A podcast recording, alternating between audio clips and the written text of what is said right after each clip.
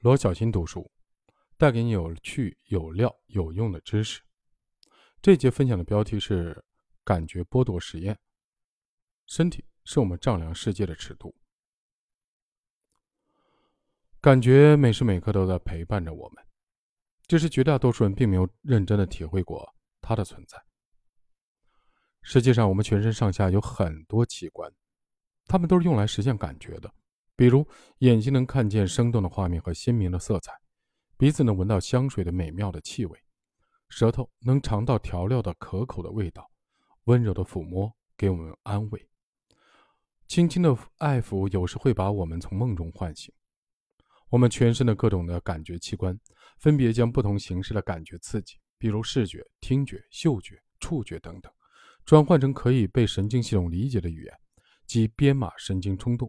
再将这些已经编译好的神经冲动，沿着神经的通路传导到大脑的皮层之中。一九五四年，加拿大麦吉尔大学的心理学家赫布和贝克斯顿做了一项名叫“感觉剥夺”的实验。赫布和贝克斯顿招募了一批大学生作为受试者，告诉这些大学生，他们每个人都要忍受一天的感觉剥夺，如果挺过去了，可以得到二十美元的报酬。当时的大学生打工的工资大概是每小时五十美分。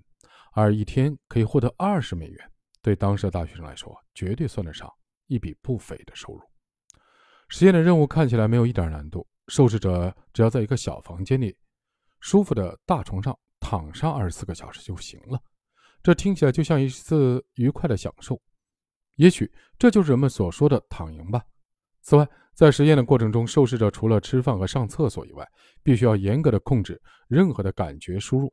为了达到这个效果，研究人员给每一位受试者都戴上了半透明的塑料眼罩。这种眼罩只能透进散射光，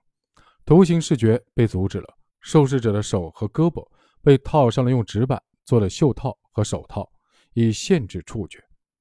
同时，小房间里一直充斥着空气调节器的嗡嗡声，以干扰听觉。实验刚刚开始的时候，所有的受试者都在庆幸自己能够找到这样一个既轻松又赚钱多的工作。处于兴奋的状态，但仅仅过了一会儿，这些受试者就感觉不行了。他们表示自己很难忍受躺在这个小房间了。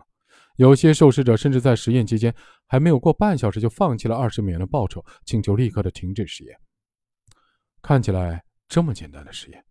居然没有人能够坚持下来。为了搞清楚这个原因，赫布和贝克斯顿在实验结束以后对受试者进行了访谈。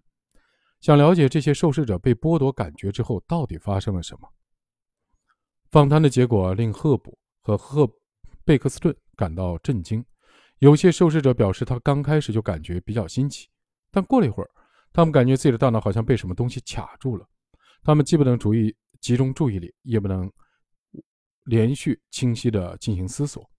思维总是跳来跳去。在受试者本来计划的实验时，回忆一下自己前段时间的学习内容。为之后的考试做准备，但在房间待了一会儿，他突然感到自己根本就没有办法回忆，大脑就像死机了一样。这种状态甚至在实验结束以后一段时间里仍然存在。他居然在很长时间里无法进入正常的学习状态。还有部分的受试者报告说，他们在实验中体验到了幻觉。有些人幻觉比较简单，比如两眼冒金星，比如看见了一忽隐忽现的光，或者昏暗但灼热的光。还有一些人听到了很奇怪的声音，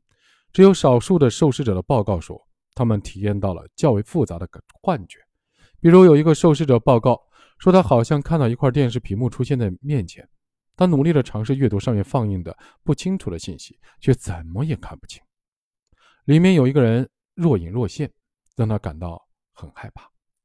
最让人感到震惊的是，有位受试者把他待在小房间的感受画了下来，他画了两个自己。这两个自己都特别的真实，他甚至不知道哪个是真正的自己。再后来，很多学者开发了多种形式的感觉剥夺实验的研究方法，所有的实验的结果都显示，在感觉被剥夺的状态下，